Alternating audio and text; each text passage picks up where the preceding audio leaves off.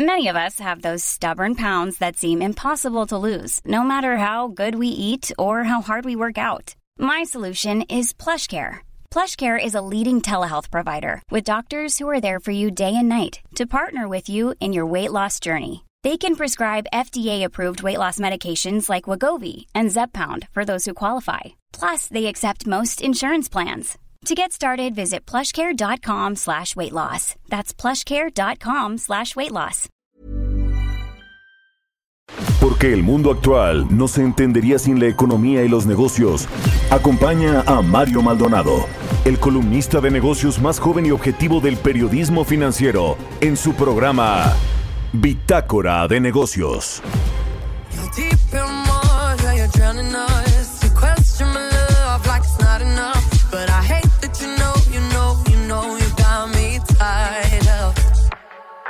Regret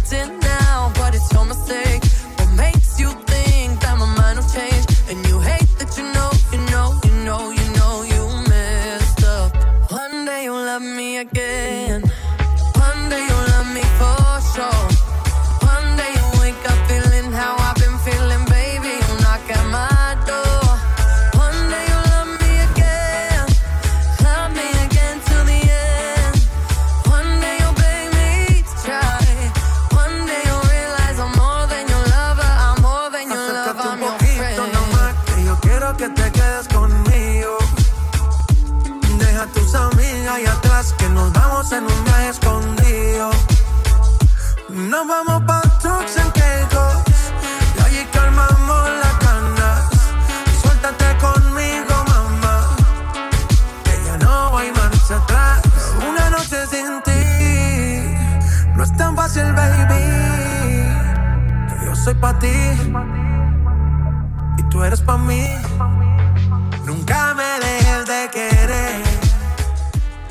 ¿Qué tal? ¿Cómo están? Muy buenos días. Bienvenidos a Bitácora de Negocios. Yo soy Mario Maldonado. Me da mucho gusto saludarlos en este martes 26 de abril del 2022. Son las 6 de la mañana con 4 minutos y estamos transmitiendo en vivo como todos los días aquí tempranito en la cabina de El Heraldo Radio. Muchas gracias por acompañarnos, por despertar temprano, por madrugar con nosotros en estas frecuencias del 98.5 de FM en el Valle de México. A quienes nos escuchan en Monterrey, Nuevo León por la 99.7 de FM, en Guadalajara por la 100.3 de FM y a quienes nos siguen también en el resto del país a través de las estaciones hermanas del Heraldo Radio en el sur de los Estados Unidos a quienes nos ven en la página heraldodemexico.com.mx y a quienes escuchen el podcast a cualquier hora del día. Muchas gracias. Comenzamos este martes con un poquito de música antes de entrar a la información. Hay mucha información financiera, económica y de negocios que platicar, nacional e internacional. Pero antes un poquito de música para empezar el día con una buena eh, con una buena energía, con un buen ritmo, con buena cara en general. Esta semana estamos escuchando las mejores colaboraciones en inglés y en español, o algunas de las mejores colaboraciones según eh, aquí el productor Jesús Espinosa. Esta es de Dua Lipa, de J Balvin, de Bad Bunny y de Tiny. Se llama One Day. Es una colaboración de este cantante colombiano J Balvin y la cantautora británica Dua Lipa y el rapero puertorriqueño Bad Bunny. Bueno, pues muchos famosos, ¿no? Hay de, no sé, música urbana y Dua Lipa que creo que canta pop, ¿no? Es pop lo que canta. En fin, vamos a estar escuchando esta canción que suena bien para el martes. Y ahora sí le entramos a la información, mucho que platicar, le decían los temas financieros, económicos y de negocios. Vamos a hablar con Roberto Aguilar. Finalmente se anunció lo que platicamos aquí, aquí ayer tempranito y ya traía Reuters y Bloomberg la compra de Twitter por parte de Elon Musk, este multimillonario que bueno, pues ahora quiere hacerle muchos cambios, entre ellos que sea privada y ya no pública Twitter. No sé si es una buena apuesta, pero lo vamos a platicar con Roberto Aguilar, lo que significa este tema. Ayer, por cierto, las bolsas y los inversionistas estuvieron cautelosas a este anuncio de Elon Musk y de Twitter.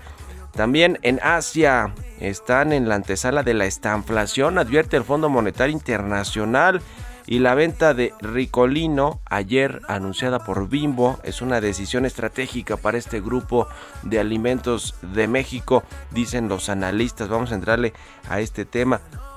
A propósito de eh, los eh, alimentos en México, ayer el presidente López Obrador reconoció, o más bien adelantó, que ya se está preparando esta, eh, este plan para que por lo menos 24 productos, la mayoría de la canasta básica, tengan topes de precios en acuerdo por supuesto con las empresas y los productores. Vamos a analizar este tema que ya habíamos platicado mucho de esto y de, y de lo que está haciendo el Banco de México para tratar de contener la inflación. Bueno, ahora el gobierno se va por la libre por su lado y busca que los precios de, los, de estos productos, algunos les vamos a platicar cuáles son, no suban Mm, pues más de cierto nivel. Vamos a platicar de todo eso. Vamos a hablar también con Ernesto Farril, un cambio radical en las expectativas de la política monetaria global.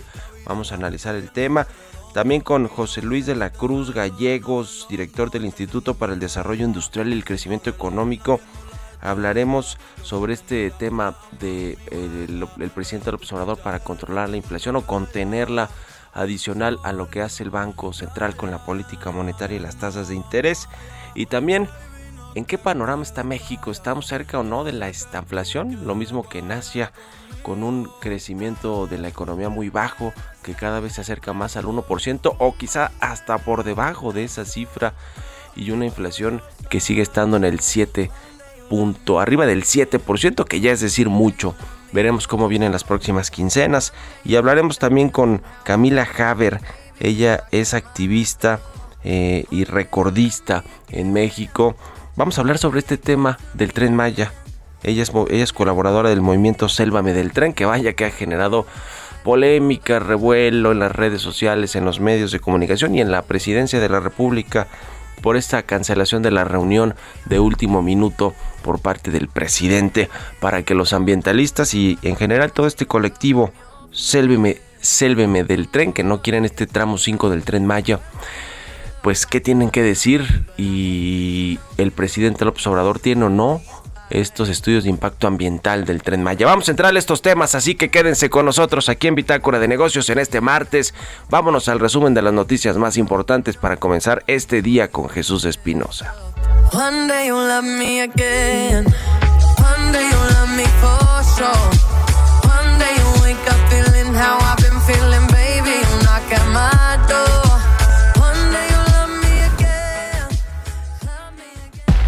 El resumen. El presidente Andrés Manuel López Obrador señaló que el que denuncia tiene que probar, luego de las afirmaciones del exdirector de Petróleos Mexicanos Emilio Lozoya, quien presuntamente declaró ante la Fiscalía General de la República que recibió órdenes directas del expresidente Enrique Peña Nieto para sobornar a Ricardo Anaya con el propósito de que los legisladores del PAN apoyaran la reforma energética en 2013.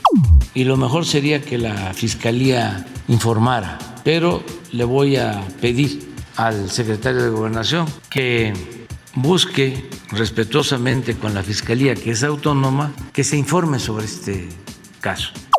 Lo importante es que se repare el daño y desde luego el que acusa tiene que probar, pero nosotros lo que buscamos es que no haya impunidad para nadie y al mismo tiempo no fabricar delitos. El Ejecutivo Federal descartó haberse ofendido luego de la declaración en la que el expresidente de Estados Unidos, Donald Trump, aseguró haber doblegado a su gobierno. A mí me cae bien el presidente Trump, aunque es capitalista. Lo cierto es que eh, nos entendimos y fue bueno para las dos naciones. Es muy bueno que se sepa que nosotros no vamos a permitir a ningún partido de los dos de Estados Unidos ni a ningún candidato que utilicen a México como piñata y que nos van a tener que tratar con respeto, como lo hacemos nosotros. El Pleno de la Suprema Corte de Justicia de la Nación declaró inconstitucional todo el sistema que regula el Padrón Nacional de Usuarios de Telefonía Móvil, el PANAUT, por considerar que vulnera la privacidad de los datos personales. Por su parte, el Instituto Nacional de Transparencia, Acceso a la Información y Protección de Datos Personales reconoció la resolución de la Suprema Corte de Justicia de la Nación que invalida la totalidad de decreto por el que se reforma la Ley Federal de Telecomunicaciones y Radiodifusión con el objetivo de crear el Padrón Nacional de Usuarios de Telefonía Móvil, imponiendo la obligación de proporcionar una serie de datos personales, incluidos algunos biométricos. Al término de su participación en la Semana Nacional de la Seguridad Social organizada por el Senado de la República, Francisco Cervantes, presidente del Consejo Coordinador Empresarial, señaló que el gobierno federal urgió a la iniciativa privada a apoyar para bajar la inflación. Agregó que el país tiene una dependencia de fertilizantes para el campo y que también están buscando cómo poder hacer efectos para poder amortiguar la inflación. Bitácora de negocios en El Heraldo Radio. El editorial.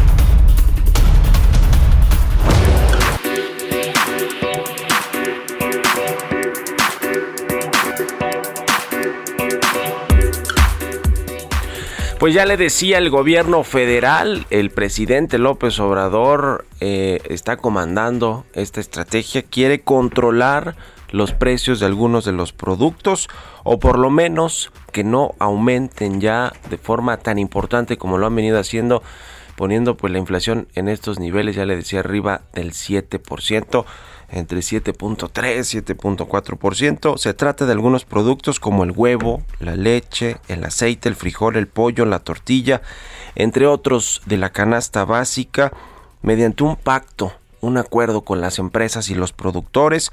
Ayer la agencia Bloomberg lo eh, expuso en una nota. Eh, dijo que hoy probablemente se eh, anuncie, digamos, ya el acuerdo formal con algunas empresas, aunque al parecer todavía están en estas diligencias en el Palacio Nacional con las empresas para ver pues cuál es el tope que se le puede poner a ciertos precios de productos, aunque pues ya lo sabemos, muchos de estos tienen que ver con materias primas e insumos importados que pues eh, aun cuando en México se trate de ser eficiente para que los precios no aumenten de forma tan importante, pues eh, depende mucho de los precios internacionales, por ejemplo de los granos, ¿no? Que se utilizan en todo el sector agropecuario. Lo cierto es que el presidente quiere eh, ahora sí echar mano de la política económica o más bien de los acuerdos económicos con los productores y las empresas para incidir en la inflación y darle una echarle una malita al Banco de México que con las tasas de interés pues no ha podido hacer mucho, esa es la realidad. E interesante también lo que platicamos aquí sobre la comparecencia de Victoria Rodríguez, la gobernadora del Banco Central, quien dijo desconocer este plan del control de precios en el Senado, en esta comparecencia con legisladores, pero dijo que el quien es quien en los precios sí fomenta la competencia, dijo que iban a estar atentos en el Banco de México a lo que pues dijera el gobierno con respecto a este control de precios o establecer estos precios máximos y bueno pues ya nos dimos cuenta que sí había un plan, dudo que no lo supiera en ese momento Victoria Rodríguez. En fin, ¿ustedes qué opinan? Escríbanme en Twitter, arroba Mario Mal y en la cuenta arroba Heraldo de México. Economía y mercados.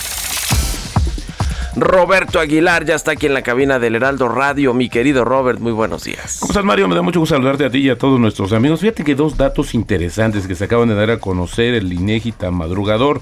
Ventas al menudeo de México sumen 6.4% en febrero con respecto al mismo periodo del año anterior. Cuando las medimos respecto a enero, subieron apenas 0.8%. Y también fíjate que la agencia Reuters está comentando acerca de una nota donde el nuevo sindicato General Motors en México, ¿te acuerdas de todo este tema que tuvo que eh, observadores tuvieron que vigilar de cerca esta elección esta del nuevo sindicato? Pues están planeando, fíjate, una alza salarial de de 19.2% en conversaciones históricas. Bueno, a mí se me hace bastante alto este incremento, está muy por arriba, prácticamente el doble de la inflación que estamos registrando en México. Ya veremos a ver también cómo se pone sobre todo en el contexto, Mario, te acordarás de estas interpretaciones cuando se renegoció el Tratado de Libre Comercio, de que había que equiparar los sueldos del sector automotriz, una situación que no ha quedado muy clara o establecida, porque sí implicaba ciertos, eh, ciertos puestos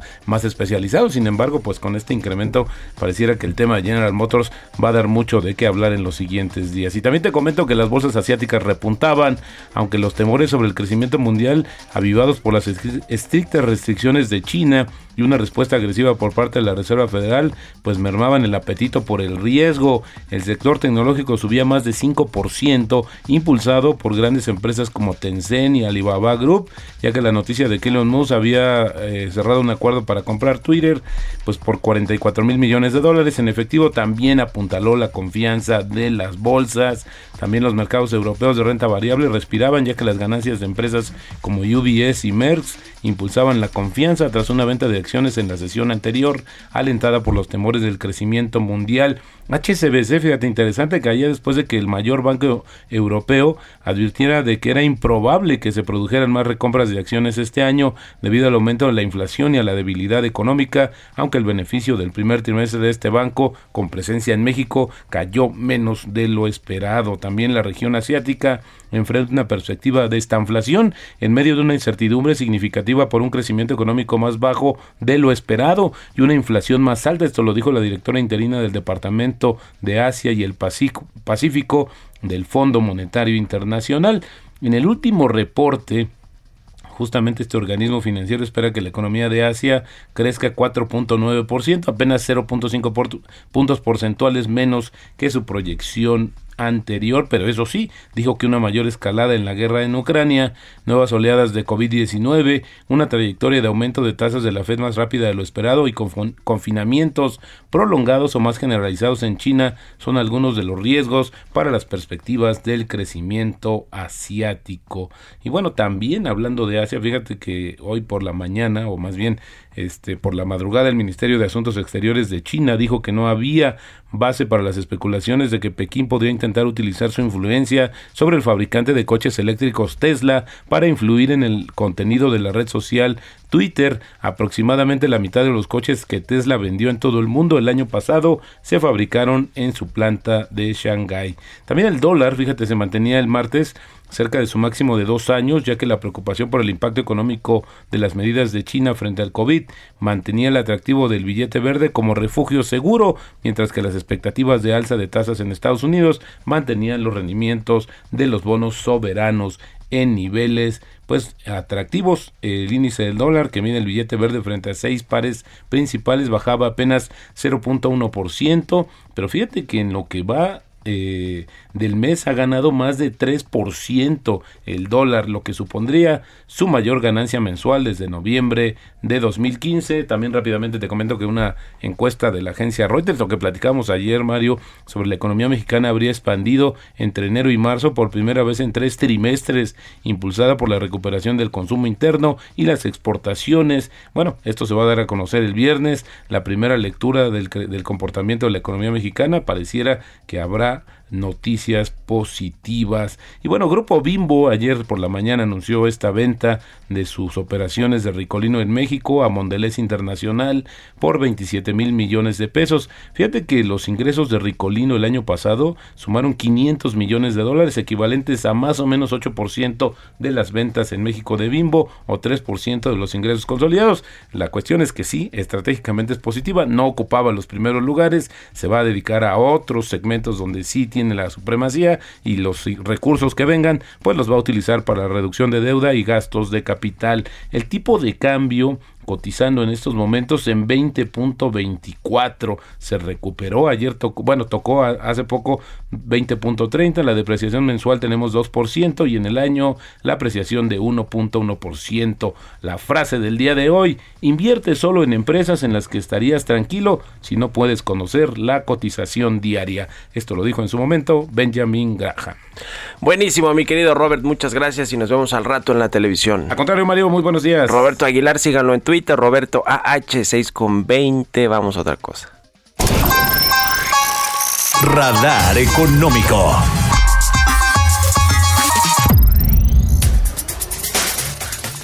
Pues control de precios a casi 24, 25 productos de la canasta básica, presiones inflacionarias arriba del 7.7% en México, pero en el mundo los bancos centrales también están sufriendo con el tema de la política monetaria y vamos a platicar de eso con Ernesto Farril, presidente del Grupo Bursamétrica. ¿Cómo estás Ernesto? Buenos días.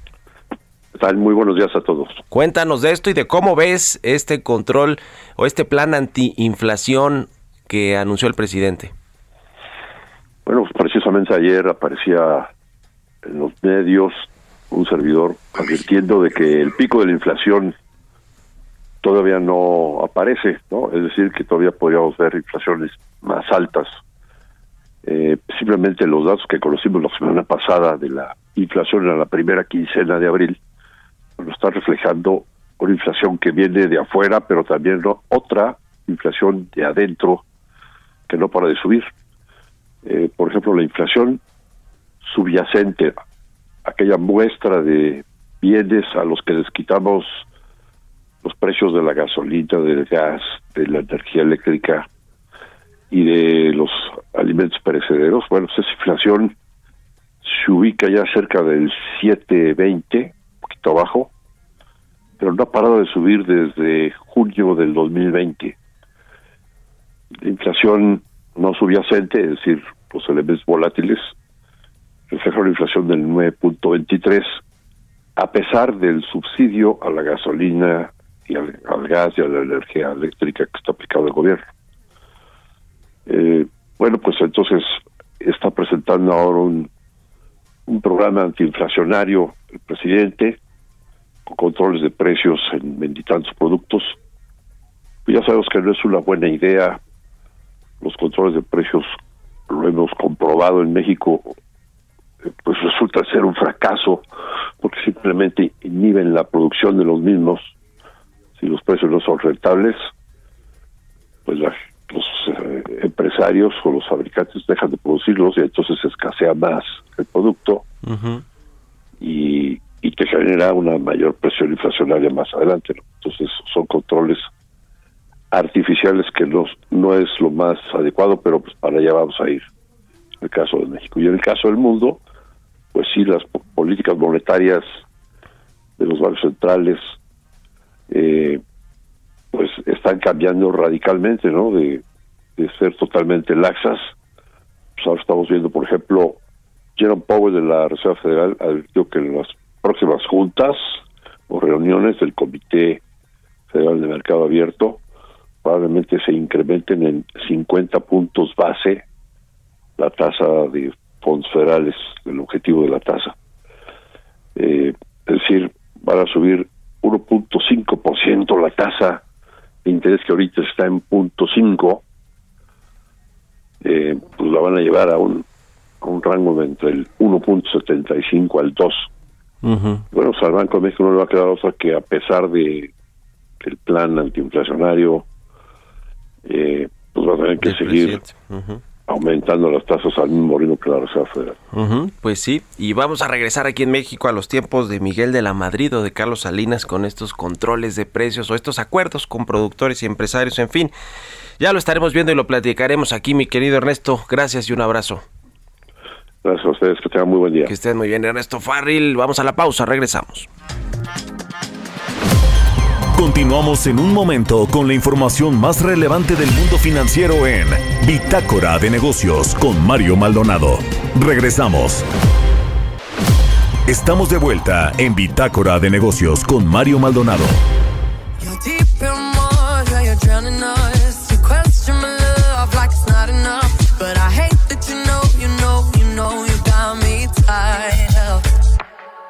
regret it now, but it's your mistake.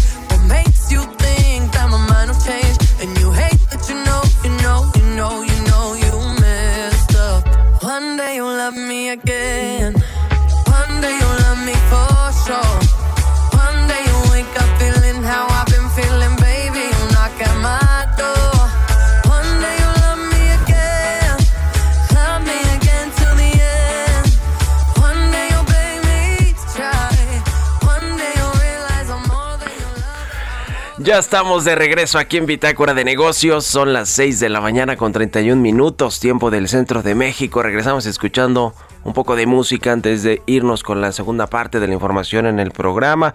Esta semana estamos escuchando canciones, eh, colaboraciones de que se han hecho en inglés y en español.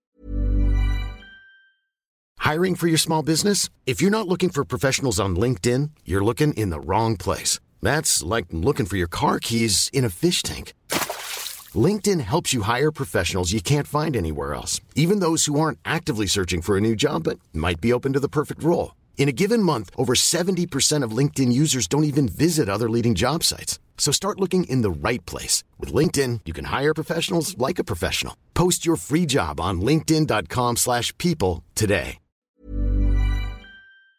español recientes y que están en las plataformas de música, en streaming y en todas las plataformas. Esta se llama One Day, es de Dua Lipa, J Balvin, Bad Bunny y Tiny. Se estrenó en el 2020, en julio del 2020 y pues llegó a algunos buenos lugares en las listas de popularidad globales esta de One Day que estamos escuchando y con esta canción nos vamos al segundo resumen de noticias con Jesús Espinosa. for sure.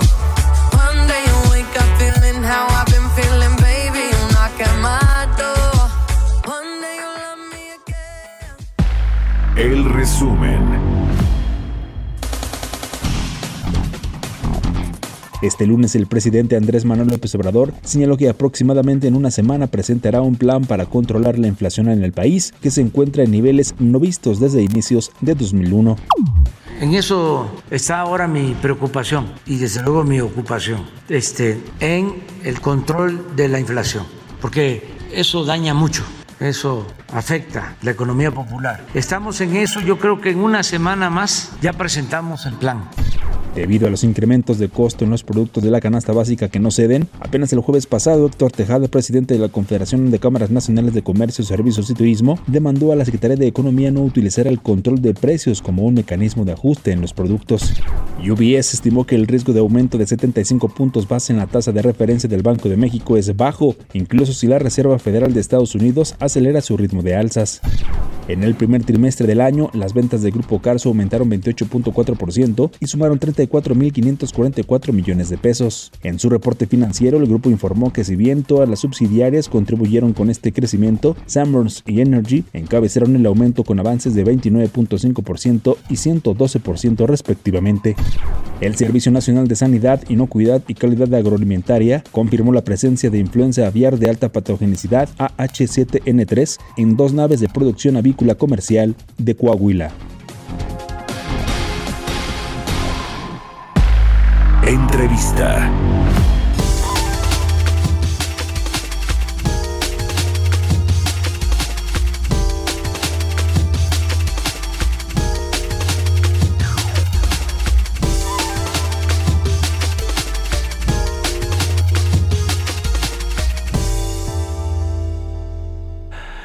Y bueno, sobre este tema de los precios, que de verdad es relevante, no solo porque pues se quiere contener la inflación, también a través de este control de precios o el establecimiento de precios máximos de topes a los precios de productos. Es importante por lo que significa para la economía, para la competencia en los mercados, para eh, los precios de estos productos en el mediano y largo plazo. Vamos a analizar todo este tema y lo que sucede con la inflación, las presiones, de dónde vienen para los precios de bienes y los servicios. Vamos a platicar con el doctor José Luis de la Cruz. Él es director del Instituto para el Desarrollo Industrial y el Crecimiento Económico. ¿Cómo estás, José Luis? Muy buenos días. Muy buenos días, muy bien, gracias por la invitación. Pues la inflación se aceleró a 7.72% a tasa anual en la primera quincena de abril.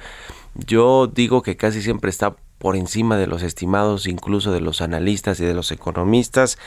Eh, fue el caso de este dato de la primera quincena de abril eh, y el presidente López Obrador que ya había anunciado desde hace algunas semanas que tenía esta intención de presentar un plan para pues eh, controlar precios de algunos de los productos a través de acuerdos pues no no tan digamos, de forma como lo ha hecho con el gas LP, pero sí a través de acuerdos con empresas y productores, pues finalmente es una realidad y yo creo que hoy se va a anunciar con detalle cuáles son estos productos. Se habla de 24 productos de la canasta básica. ¿Cómo ves este tema que decía yo hace rato nos remonta a los tiempos de Carlos Salinas o Miguel de la Madrid? Eh, bueno, efectivamente, la última vez que se utilizaron estos pactos para buscar eh, controlar eh, la evolución de la inflación fue en aquel momento del sexenio de Carlos Salinas de Gortari, cuando eh, después también de varias acciones que se han implementado en la administración anterior, en la de Miguel de la Madrid, pues fundamentalmente los acuerdos que fueron muy amplios, eh, decir hasta cierto punto integrales, llamémoslos, se buscó generar acuerdos para controlar este incremento en precios. ¿Por qué los llamo integrales? Porque al final del día ahí participaban no solo empresas y gobierno, si recordamos también participaba el sector eh, laboral a través de los sindicatos, es decir, lo que se buscó es que por un lado el gobierno eh, eh, controlara los precios que dependen de él, como por ejemplo los energéticos, los servicios que da, por otro lado evidentemente las empresas tenían también una postura de controlar ciertos costos de producción, pero también eh, el incremento salarial fue utilizado para tratar de evitar mayor inflación. Entonces, en ese sentido, eran acuerdos muy amplios y en este momento lo que habrá que observar si el costo de la inflación se traslada únicamente a empresas o si hay también ese acuerdo amplio con todos los sectores productivos. Eh, este acuerdo, mm, digamos, los, los productores y las empresas mexicanas, las de alimentos y bebidas, eh, que bueno, pues pueden estar incluidos en este pacto con el gobierno federal. Eh, decía también hace rato que pues mucho de lo que hacen, digamos, de los productos que fabrican o que generan, están hechos con insumos y materias primas que importan y ahí viene pues el costo adicional de eh, los productos que finalmente se venden al consumidor. Eh, obviamente, si hacen un acuerdo con el gobierno federal para ponerle un precio, un tope máximo o un precio promedio de, de, un producto y que no suba más de ahí, pues tendrán que asumir ellos los costos, ¿no? Y no sé si esto se va a reflejar eh, en otros productos, en, otros eh, incrementos adicionales o eh, no sé, hasta en, menores salarios, baja recortes de, trabajadores, en fin, los costos adicionales que asumen las empresas, pues no se los comen ellos, ¿no? Normalmente buscan otras opciones para que no se reflejen en sus estados financieros. Mira, yo creo que acabas de tocar el dos puntos esenciales. El primero, una economía abierta como la mexicana, que a diferencia de hace 40 años, importa cerca, nada más de insumos intermedios, cerca de 400 mil millones de dólares al año, es decir, el equivalente al 40% del PIB. Entonces, eh, si bien podemos tener acuerdos de manera interna, el problema es que la mayor parte de los incrementos ahorita en precios viene desde el exterior. Entonces, eh, ahí hay un elemento que no estaba presente hace 40 años. Entonces, en ese sentido, eh, como bien señalas, y, la pregunta es quién va a absorber los costos y durante cuánto tiempo lo va a poder hacer. Y en este sentido eh, es muy claro que si son las empresas las que sacrifican utilidades, esa medida tendría que ser temporal y entonces dependemos de que la inflación exterior termine rápido, algo que no se prevé en el corto plazo. De hecho, Christine Lagarde, eh, la eh, presidenta del Banco Central Europeo, lo que señaló es que a pesar de que se terminara la guerra en Ucrania, el sistema de precios europeo no iba a regresar a, lo que tenía antes de la guerra porque los efectos son relativamente eh, pues más permanentes. Entonces, desde ese sentido, eh, habrá un costo por mantener un control de precios, un costo que se va a ver reflejado, como bien señalas, en la capacidad de inversión de las empresas, en la, en la capacidad de contratación de empleo y evidentemente en los salarios. Y en ese sentido, eh, por eso señalaba que normalmente este tipo de acuerdos tienen que ser integrales para que el costo se divida entre los participantes, pero evidentemente es una distorsión al funcionamiento de la economía.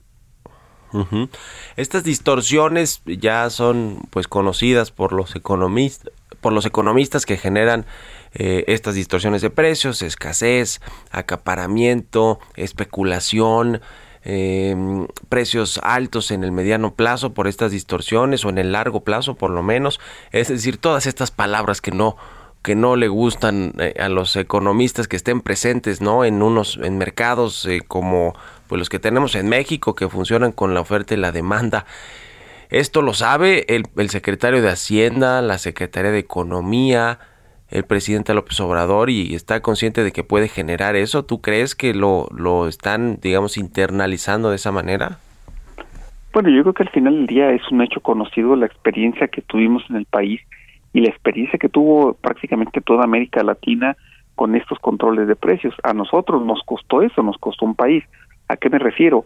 Los problemas de bajo crecimiento, de baja inversión, de productividad, de, retroceso en productividad, al final del día se gestaron durante esta época de alta inflación que se buscó controlar, no con eh, mayor crecimiento, sino que se controló al final del día con estos acuerdos y que fueron un círculo vicioso del cual no hemos podido salir. Entonces, eh, en ese aspecto, en tanto no se apliquen medidas al mismo tiempo de mediano plazo como el incremento en la productividad, lo cual requiere otro tipo de esquemas, incentivos de inversión, desarrollo de capital humano e impulso a nuevos sectores productivos, pues evidentemente que estas medidas eh, eh, pues son eh, o deberían de ser únicamente temporales. Su permanencia tiene costos elevados para una sociedad y hay que mencionar otro elemento para que estos acuerdos tuvieran efecto en aquella época, lo que vimos pasar fueron al menos una década. Es decir, tampoco son eh, medidas de corto plazo. Si bien contienen el incremento de inflación, pues en realidad la disminución de la misma lleva un tiempo para que pueda ocurrir. Sí, y ahí está el caso del el gas bienestar y el control de los precios del gas LP, que no ha funcionado para disminuir los precios de este energético en el país. Es decir, pues ha sido un esfuerzo vano eh, que, que, funcionó quizá los primeros días, ahí sí eh, recuerdo que, que, había bajas considerables, pero después siguió prácticamente igual. Mm, lo vemos creo que también con los precios de la garantía que iniciaron con este gobierno y con Segalmex. En fin, ¿qué, qué ves? Eh, quiero preguntarte por último, José Luis de la Cruz, ¿cómo ves la política monetaria? Y además de la política monetaria que es previsible esta alza de medio punto porcentual a la tasa de interés en esta próxima reunión del Banco de México, siguiendo a la Reserva Federal. Eh, y, que, y, que, y que siga aumentando la tasa, digamos, más allá de ese pronóstico que tienen los analistas economistas. ¿Cómo ves a Victoria Rodríguez, por ejemplo, la gobernadora del Banco de México, que fue a comparecer la semana pasada al Senado y pues habló como que con, creo yo, con algunos, digamos, lugares comunes, no, nada claro, digamos, en, en el panorama de cómo se ve la política monetaria o lo que va a hacer el Banco Central. Eh, en fin, ¿cómo ves este tema?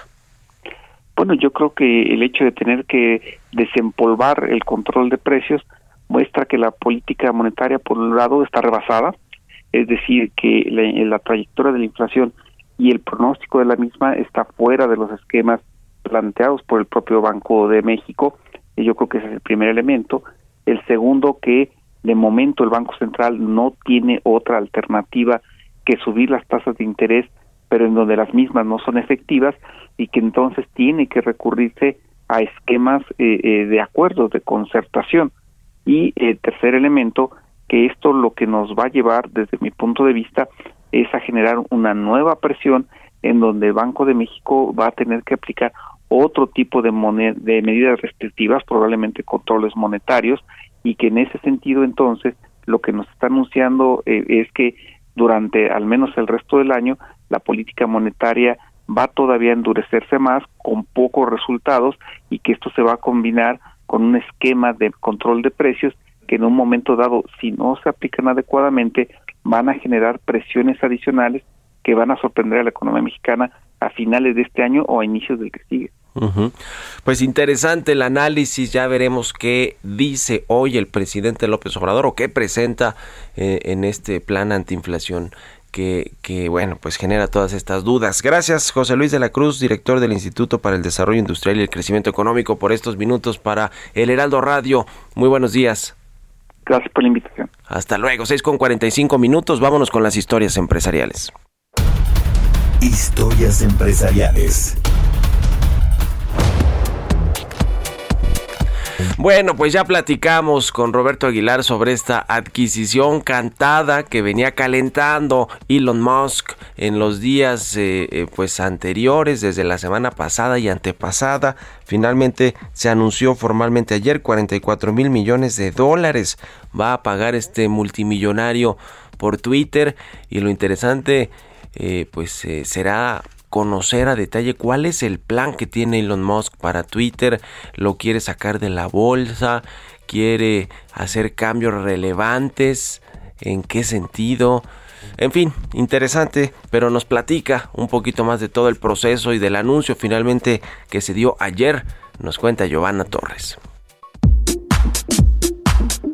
A principios de abril de este 2022, el empresario y multimillonario Elon Musk anunció la adquisición del 9.2% de las acciones de Twitter, catapultando el valor en bolsa de la red social en más de 20%, luego de cuestionar la libertad de expresión que maneja la plataforma. Y ahora, justo este lunes, Musk hizo oficial la compra por 44 mil millones de dólares, adquiriendo la totalidad de dicha red social. Elon Musk, fundador de la compañía de autos autos eléctricos Tesla y la aeroespacial SpaceX y considerado el más rico del mundo, en múltiples ocasiones generó críticas a las redes sociales, ya que asegura que en la actualidad la libertad de expresión se encuentra limitada. Por su parte, el presidente de la Junta de Twitter, Brett Taylor, señaló que la Junta había llevado a cabo un proceso reflexivo e integral para evaluar la propuesta de Elon con un enfoque deliberado en el valor, la certeza y la financiación. Asimismo, el actual CEO de Twitter expresó su apoyo a este nuevo cambio que será gradual. Se espera que la transacción que fue aprobada por unanimidad por la Junta Directiva de Twitter se cierre en 2022, sujeto a la aprobación de los accionistas de la compañía, la recepción de las aprobaciones regulatorias aplicables y el cumplimiento de otras condiciones de cierre habituales. Para Bitácora de Negocios, Giovanna Torres. Mario Maldonado en Bitácora de Negocios.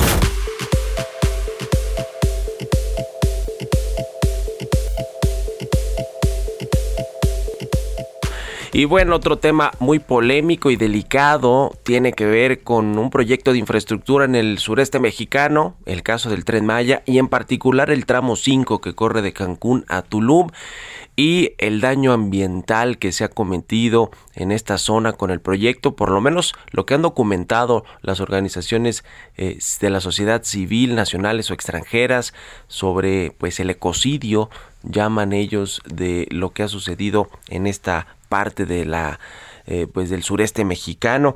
Eh, había esta junta convocada para esta semana en Palacio Nacional con ambientalistas, con integrantes de estas organizaciones civiles, con actores, actrices, artistas que se han eh, pronunciado en contra de esta eh, pues de esta construcción del tramo 5 del tren Maya. Precisamente vamos a platicar con una de ellas, una activista integrante de este colectivo Sélvame del Tren. Ella es apneísta y recordista nacional. Es Camila Haber. ¿Cómo estás Camila? Muy buenos días.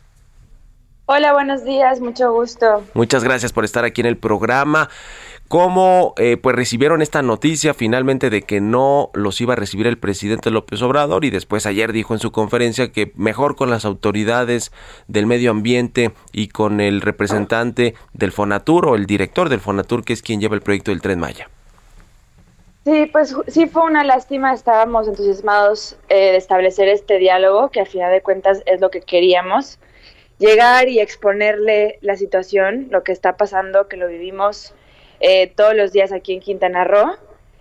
Em, y ya han habido reuniones con Fonatur, ya han habido esas reuniones, pero lamentablemente no proceden porque pues la indicación eh, está dada. Entonces sí, la intención de la reunión era eh, establecer este diálogo y creyendo un poco como para decirle lo que está pasando, tememos que haya una falta de comunicación, que hayan hechos que no se estén compartiendo bien porque sí lo que está pasando es devastador y es eh, lamentable. ¿Qué es lo que se ha documentado así, digamos, puntualmente eh, con respecto al daño ecológico que se está ocasionando en esta zona del sureste mexicano con la construcción del tramo 5 del tren? Sí, pues está, eh, se empezó este trabajo de deforestación, de desmonte, de, en una zona que estaba, que era selva originaria, completamente virgen, que no había tenido un impacto. Y ha sido un proceso eh, que ha avanzado demasiado rápido. Ya se llevan 40 eh, kilómetros y avanzan con una voracidad tremenda. No se está haciendo ningún protocolo de remoción de especies eh, que sean necesarias o que tengan cierta relevancia nivel ecosistémico, me refiero como de ciertos árboles que tienen como que esta, esta valoración, ni tampoco se está haciendo algo relacionado a, las, a la fauna que se está encontrando en la zona. está habiendo mucho desplazo de especies eh, que son eh, importantes, por ejemplo el jaguar. Eh, hay una colonia, un fraccionamiento en playa que está ahorita teniendo problemas con un jaguar que está entrando a su zona, porque sí, estas hábitats están siendo, eh, siendo destruidas, ¿no? Entonces, se está llevando a cabo este fraccionamiento del ecosistema. Hemos visitado el área ya múltiples veces y se siguen encontrando estas cuevas que están quedando eh, a la intemperie, que esto ya está afectando las condiciones dentro de estas cuevas. Ya se están tapando las cuevas, están llenando, están poniéndose árboles, rocas, piedras para que ya no se pueda ingresar o al menos ya no se puedan ver desde, desde vía aérea. Entonces, por eso era la invitación a que viniera el presidente al tramo 5 y que lo viera. También el terreno es increíblemente irregular. Uno se, se para y ve como eh, es muy eh, diferente la altura, entonces ya está empezando a haber un proceso de relleno de estos de este terreno con basura. Entonces ya no solamente es el desmonte de, los árboles que se ven ahí a los costados y que es tremendo porque parece eh, un cementerio, sino también ya se está rellenando con basura y por supuesto esta presión que está teniendo el organismo eh, nacional que es el INA, que está teniendo estas prisas por hacer remoción de objetos arqueológicos, de vestigios. Ha sido todo demasiado rápido. Lamentablemente ellos van avanzando y van marcando y recuperando lo que se pueda, pero vienen las máquinas atrás. si se visita el, el, sitio se ve.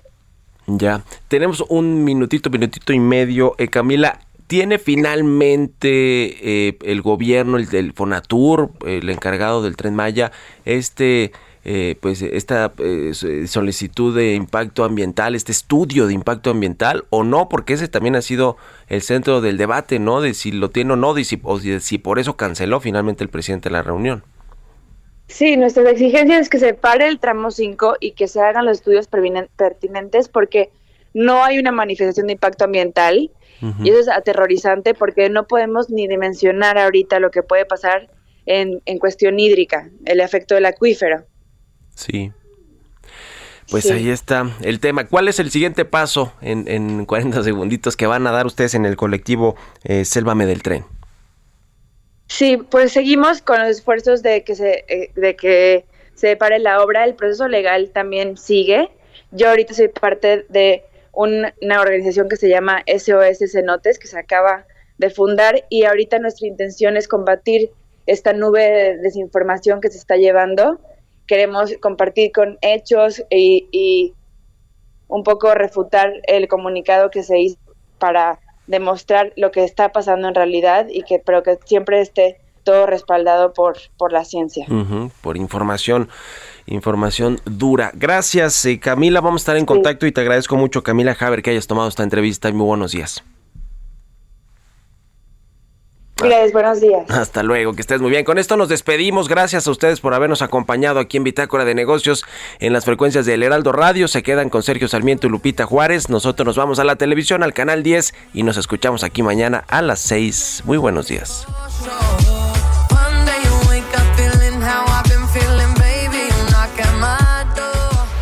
Esto fue Bitácora de Negocios con Mario Maldonado, donde la H suena y ahora también se escucha. Una estación de Heraldo Media Group.